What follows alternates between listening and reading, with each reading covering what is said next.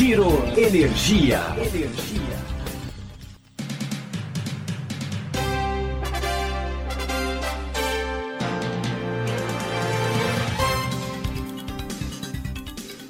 Olá, esse é o Giro Energia, o podcast sobre o setor de energia, patrocinado e desenvolvido pela Econ Energia.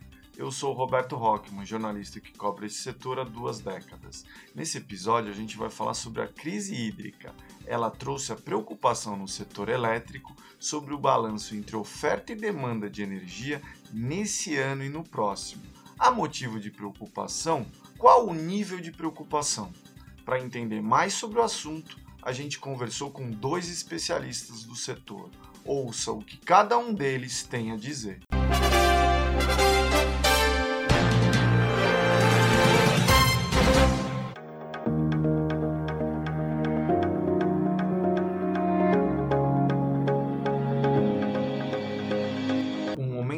Atual enseja preocupação entre os clientes, mas eles estão buscando alternativas como autoprodução para fugir dos encargos crescentes. Diz Regis Itikal, é gerente de usinas e geração da Econ Energia. Como é que tá aí essa questão da crise hídrica? Os clientes estão preocupados com a crise hídrica, eles estão olhando o nível de reservatório, eles estão olhando o clima nesse período seco. Como é que tá a crise hídrica preocupando os clientes? Vocês estão recebendo muito telefonema? Sim, sim, existe sim esse questionamento, até muito pelo fato, né, Roberto, do, do reflexo aí no preço direto da energia, né? E principalmente esses clientes aí que estão com o contrato a vencer no próximo período. Então, existe sim uma preocupação bastante grande, porque vai realmente ter exposição financeira e pode inviabilizar o planejamento orçamentário desses players, né? Então, assim, inevitável, tá sim tendo procura, tem cliente tentando buscar produto aqui conosco, tem cliente é, querendo buscar outro tipo de solução para tentar atenuar essa curva e o aumento de preço que está previsto aí para os próximos meses. Né? A gente está olhando aí um preço aí para o segundo semestre que pode passar aí de 300, 400 reais, é isso? Sim, sim. E até falando aí, muitos dos nossos clientes acabam adquirindo energia incentivada, né? Até por uma questão aí de, de necessidade aí pelo perfil dele. E a gente está vendo aí que o preço vai encostar praticamente quase no teto aí, talvez aí em alguns meses do, do segundo semestre, né? Tá. E então, que... esses players estão bastante preocupados. E essa questão aí de crise hídrica, racionamento, você acredita que a hipótese é remota? Olha, eu falo para você que é bastante preocupante, tá? Tanto é que o Comitê de Monitoramento do Setor Elétrico, né, o CMSE, o ONS, a ANEL, a gente percebe que eles estão em alerta, né? Estão se reunindo constantemente para estar tá discutindo essa situação. E a gente não pode afirmar, né? Mas tudo indica que este ano a gente vai ter um ano bastante difícil aí para o suprimento da carga e que, inevitavelmente, né, a gente vai ter acionamento de usinas térmicas mais caras. Racionamento, eu acredito que não, né, mas o acionamento de usinas térmicas mais caras, que vão refletir isso diretamente no bolso do consumidor, na minha opinião, é fato, isso vai acontecer. Você está olhando esse acionamento das térmicas, pelo menos com bandeira vermelha, no, no mercado cativo até novembro, quando, se, quando termina o período úmido? Por volta disso, por volta disso. No melhor cenário até novembro. Ou seja, a gente tem dois impactos. Um é sobre as tarifas do mercado cativo em algum momento que pode ser para 2022. O outro são os encargos, é isso mesmo? Sim, a gente já sabe, né, Roberto, que os encargos já é uma parcela muito grande no custo da energia, né? Então, dependendo aí do grupo do qual esse cliente está conectado, às vezes chega quase a um terço do valor do produto megawatt-hora mesmo que ele está consumindo, né? Ou seja, a gente vai poder ver, a gente deve continuar vendo os dois movimentos que a gente tem visto nos últimos anos. Um, migração crescente de ACR para ACL. E dois, autoprodução? Sim, eu acredito que sim. É, tanto nós temos, inclusive, né, uma demanda bastante grande de clientes em carteira que estão em processo de migração. E com relação à autoprodução, não tenho dúvida, né? A gente tem visto aí, aumentou mais ainda a procura por projetos, né, para viabilidade de estudo. E interessante que você vê grandes players que eles têm, inclusive, comprado energia muito bem e estamos procurando aí para aumentar a competitividade aí do, do segmento deles, tá? Com autoprodução?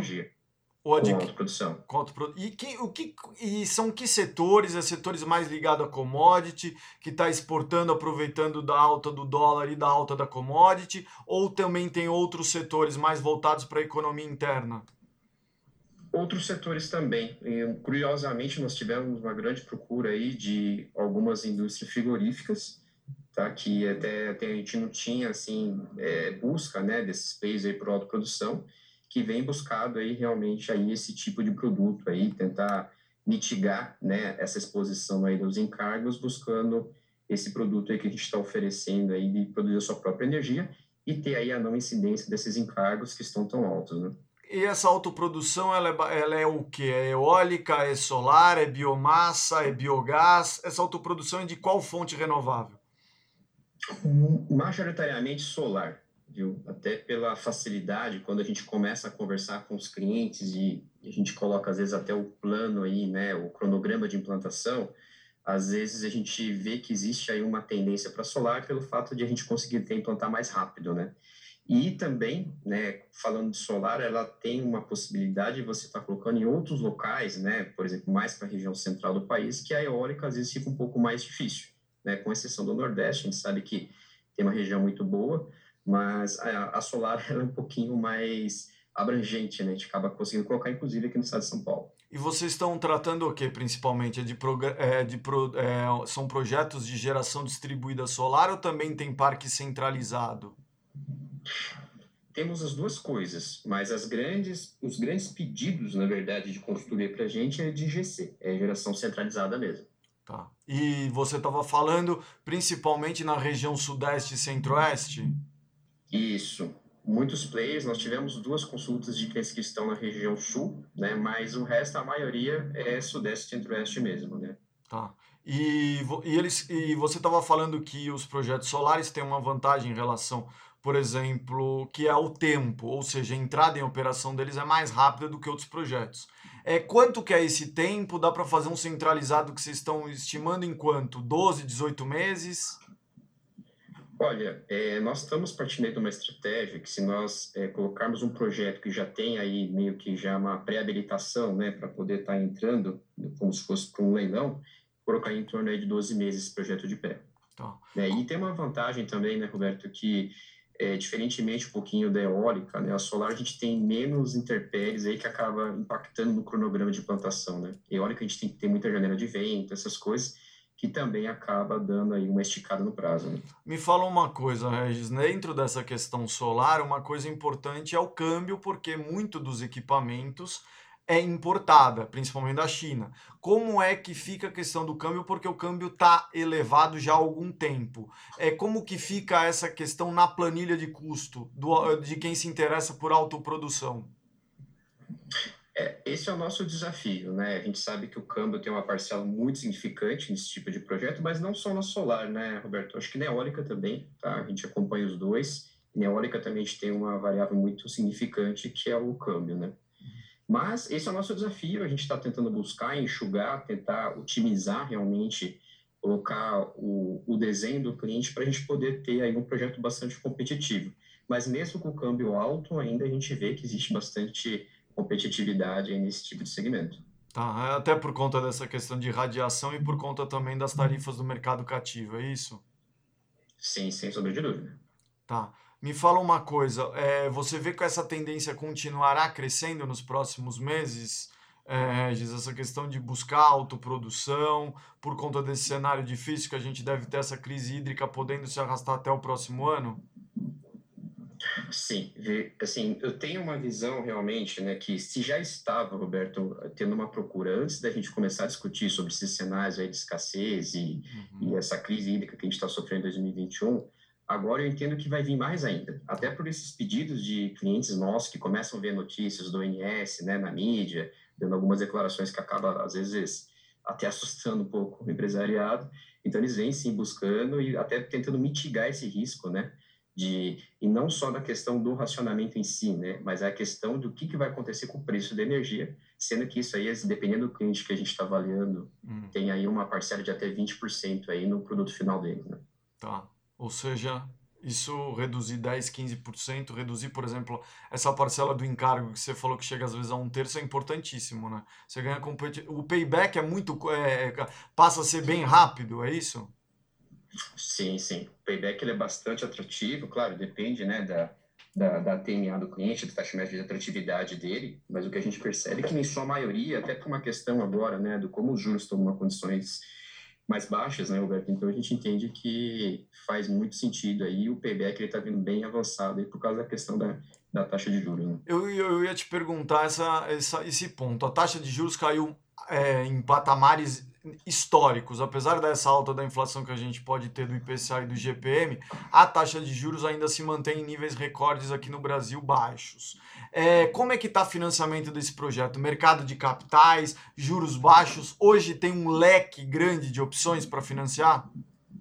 Sim, inclusive grandes fundos de investimento, né, que estão buscando aí uma, uma atratividade maior do que colocar aí numa condição um pouco mais é, segura, né? Então eles acabam realmente partindo para esse investimento um pouco mais é, separados do que eles estavam acostumados a estar colocando e investindo realmente em projetos que trazem uma rentabilidade melhor do que um investimento vinculado a uma Selic da vida. Né? A Econ Energia nasceu no racionamento de energia elétrica em 2001. Momentos críticos fazem parte da história do mercado livre nos últimos 20 anos. Gestão é essencial diz o sócio da Econ Energia, Paulo Toledo. A situação ainda é, não é preocupante, acendeu um sinal amarelo. O que, que as pessoas estão preocupadas se vai ter um racionamento ou não? Como é que vocês estão analisando isso? Olha, é, a situação é preocupante, sim. Eu acho que é uma situação de um sinal amarelo, com certeza. Talvez ainda não um sinal vermelho, mas um sinal amarelo, certamente.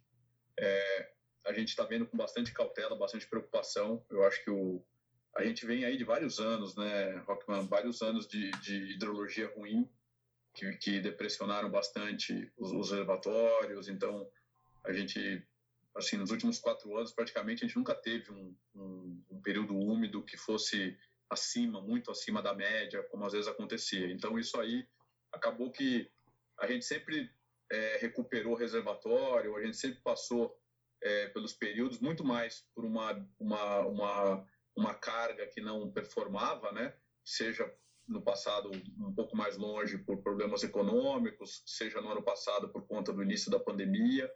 Então, no final das contas, a gente sempre tinha aí uma situação, vamos dizer assim, confortável, mas não porque as chuvas estavam boas, e sim porque a carga estava ruim, né? o crescimento econômico, seja lá por qual motivo for. Então, na verdade, a gente está tá, tá sofrendo bastante. Esse ano, assim, apesar da gente não ter tido uma recuperação econômica, né, muito pelo contrário, até pela continuidade da pandemia, um pouquinho melhor que o ano passado, sem dúvida, mas ainda longe de um, de um crescimento econômico, é, ainda esse ano teve uma piora maior do que os últimos anos, que já não eram bons, né?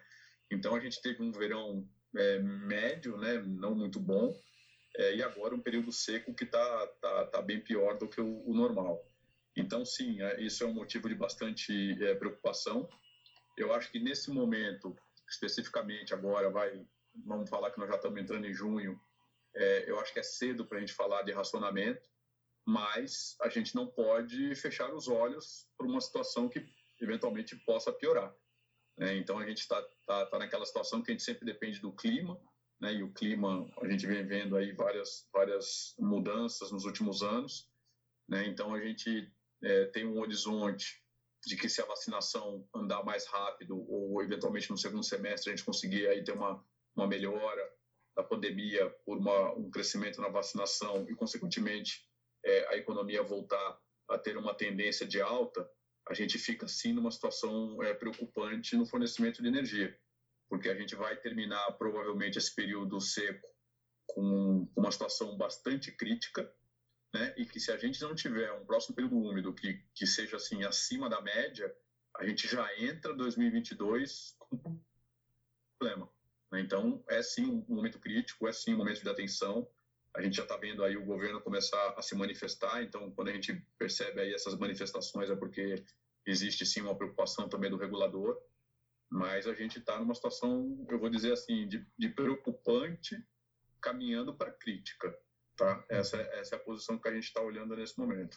Como é que vocês veem essa questão aí de. E, e, pelo menos a gente vai ter um aumento de encargos, por exemplo, ESS, com acionamento das térmicas, né, Paulo? Você acredita que como fica a tendência aí de migração que a gente estava vendo para o Mercado Livre com esse cenário aí hídrico?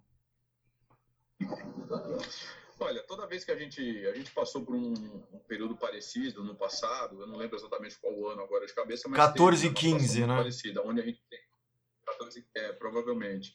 Aonde, o que que acontece? A gente tem situações em que os encargos, claro, por despacho de térmica, algumas delas fora da ordem de mérito, né? O, o governo acaba, a gente vem acompanhando nos últimos, né, nos últimos meses aí várias, é, vários, é, vamos assim dizer, mexidas que a gente teve aí, invasões de rio, né, o, os reguladores, seja a ANA, seja o ONS, é, seja IBAMA, colocando aí restrições de vazão, tentando preservar um pouco aí a, as vazões do rio.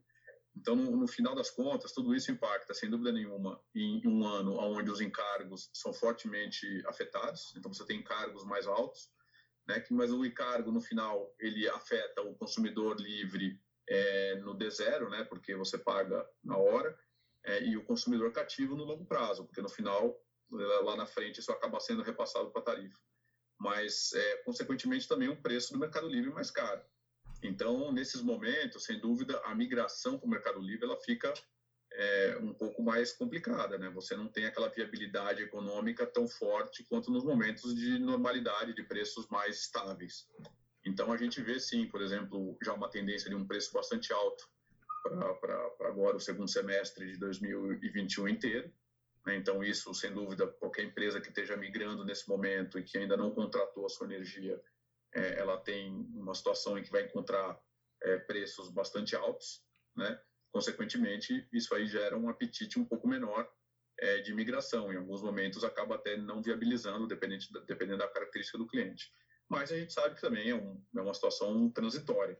Né? Então, muitas vezes você pode ter aí um ciclo de alguns meses onde a migração ela pode ter uma redução, né? Claro que isso tem um delay, né? Porque a gente sempre, assim, os clientes que estão migrando agora, a gente tem que lembrar que são clientes que já denunciaram o contrato há, há meses atrás, provavelmente contrataram a sua energia é, naquele momento que fizeram o processo de migração, então já devem estar contratados.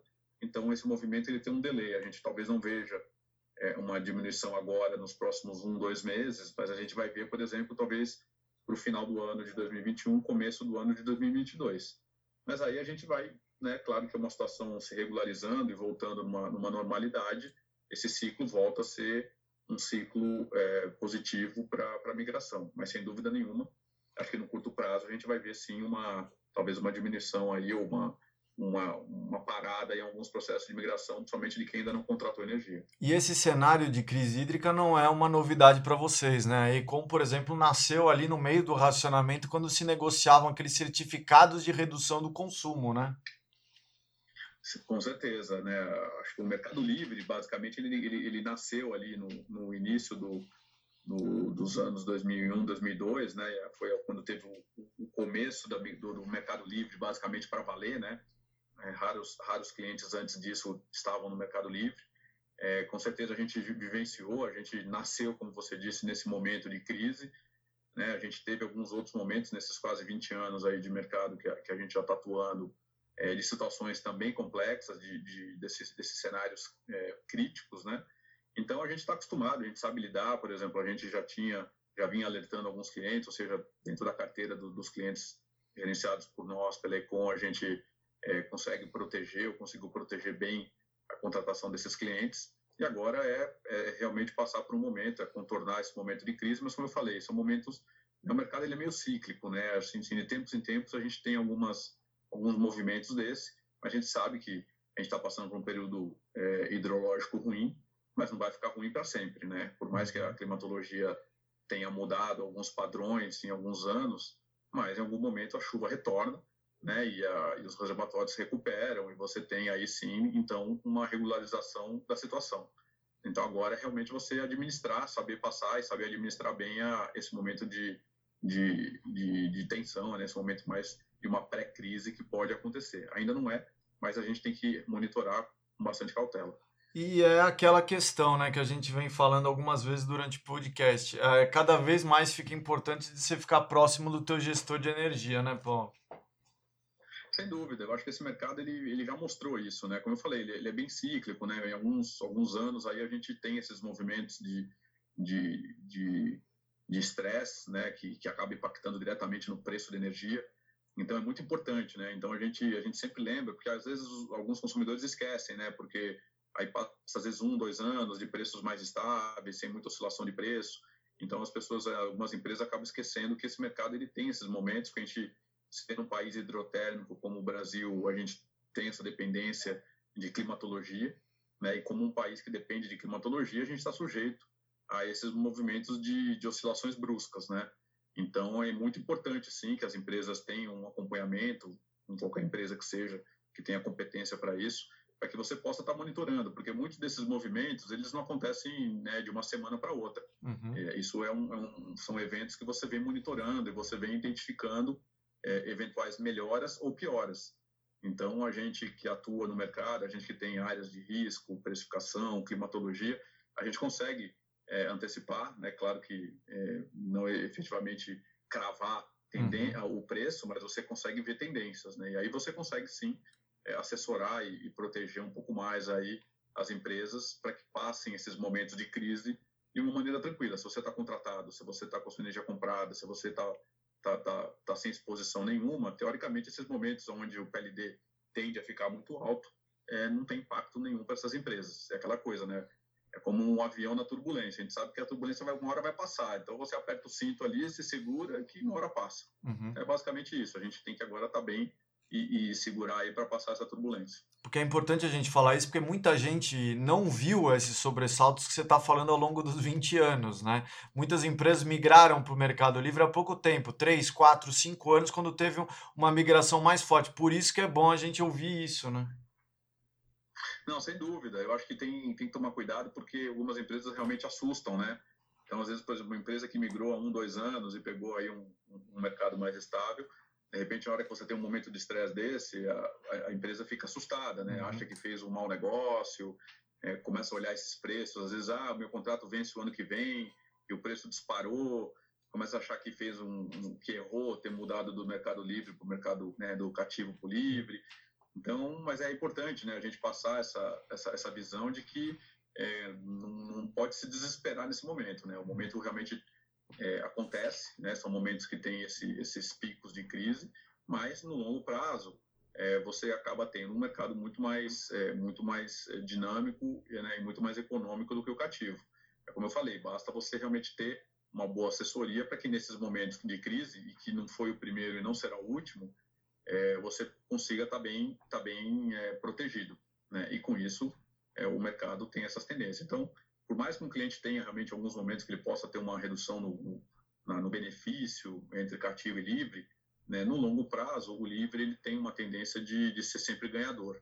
Então, é aquela coisa, como você não pode se desesperar no momento em que o, o, seu investimento né, acaba tendo oscilações negativas. Né? Se você se desespera, você acaba fazendo talvez um movimento errado. Uhum. Então, na verdade, é importante as empresas entenderem que é um movimento natural, que acontece de tempos em tempos, e que é importante ele ter, ter, ter ciência de que no longo prazo ainda continua sendo vantajoso. Bom, pelas entrevistas a gente pôde ouvir que o momento de estresse atual que o setor vive tem acendido uma luz amarela entre consumidores e governo federal. A gestão se torna ainda mais relevante. Os preços devem se manter em alta nesse segundo semestre, enquanto as térmicas devem ser acionadas a plena carga. Diante desse cenário ficam algumas perguntas. Como o mercado passará por esse momento de tensão? As térmicas ficarão mesmo acionadas apenas nesse ano ou também em parte de 2022? Os encargos subirão ainda mais? Como ficarão as tarifas no mercado cativo?